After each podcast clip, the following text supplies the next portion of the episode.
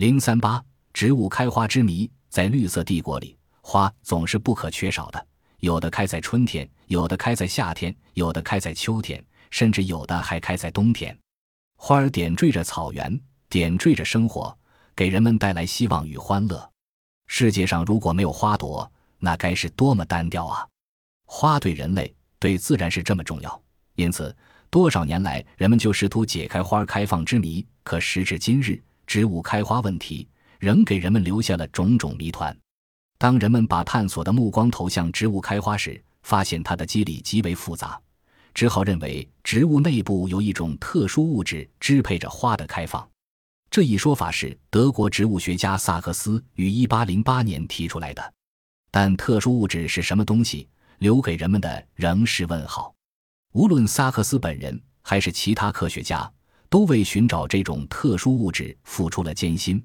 可结果所获无几，科学家们没有找到特殊物质，却发现环境的微妙变化对植物的开花起到了一定的作用。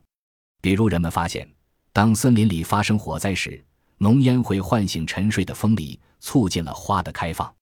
更奇怪的是，有人把风梨平放起来，就是在不开花的季节，它也会开出花来。再比如，人们常见的鼠尾草，在充足的阳光下反而不易开花。如果几天连续对它进行黑暗处理后，却加速了花的开放。还有些植物把其叶子全部摘去后，反而能很快开出花来。这些现象说明，植物从形成花芽到开出花来，并不是由植物内部的特殊物质决定的，而是取决于周围环境。不过，科学家们还是愿意从阳光上找开花的原因。一九三零年，德国植物学家克列伯斯通过实验。证明给植物创造某些条件可使它开花。他曾经做过这样的实验：把一种香莲绒草放在很弱的光照下栽培几年，开始它只是不停的生长，可就是不开花。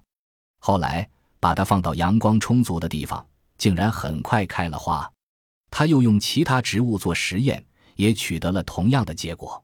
经研究认为，光之所以能促进植物开花。是因为植物可以通过光合作用，促使体内不断积累碳水化合物，但克列伯斯经研究发现还不完全是这样，还与植物细胞内糖氮的比例有关。当细胞内糖的比例比氮多时，花就容易开放；如果氮少糖多，花就不易形成。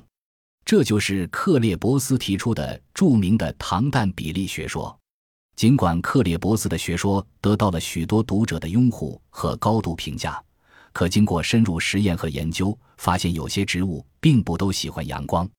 比如，有一种名叫马里兰巨象的烟草，它跟一般烟草不一样，花并不在夏末开，从夏到秋只长叶不开花。当把它栽到花盆里，放到温室后，竟然在秋冬季节开了花。在一九二零年发现这一现象的两位美国植物学家加纳尔和阿拉德，经过分析研究，估计白昼的长短是这种烟草开花的决定因素。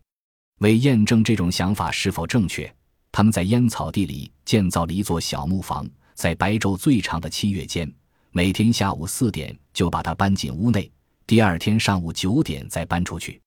就这样，几个星期以后。这种烟草终于在夏天开了花，这件事使人们发现，不同植物的开花对日照长短的要求也不一样。日照的长短对植物的开花是怎样产生作用的？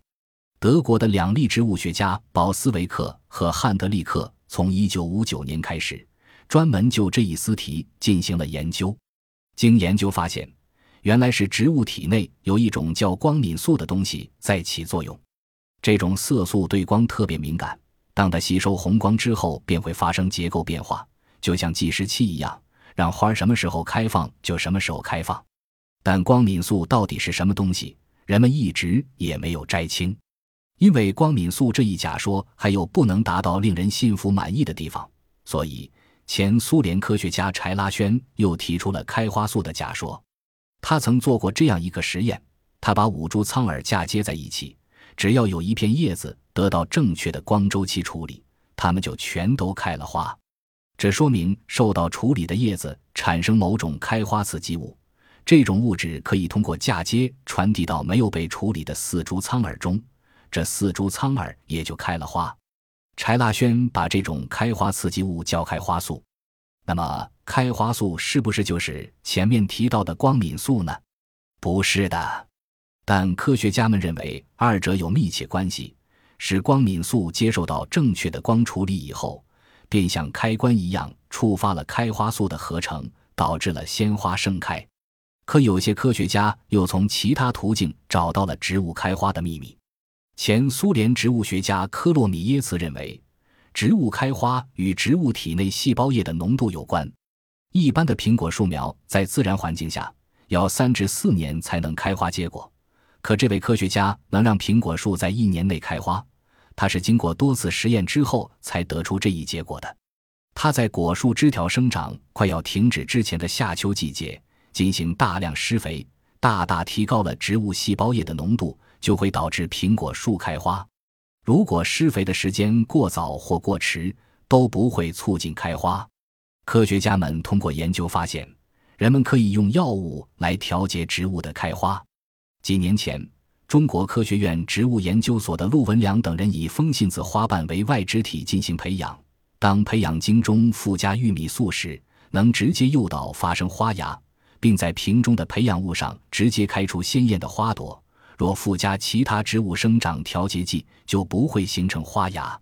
看来，人们对植物开花的研究从必然王国向自由王国迈进，但在前进的道路上，植物开花仍有许多谜团等待着人们去破译。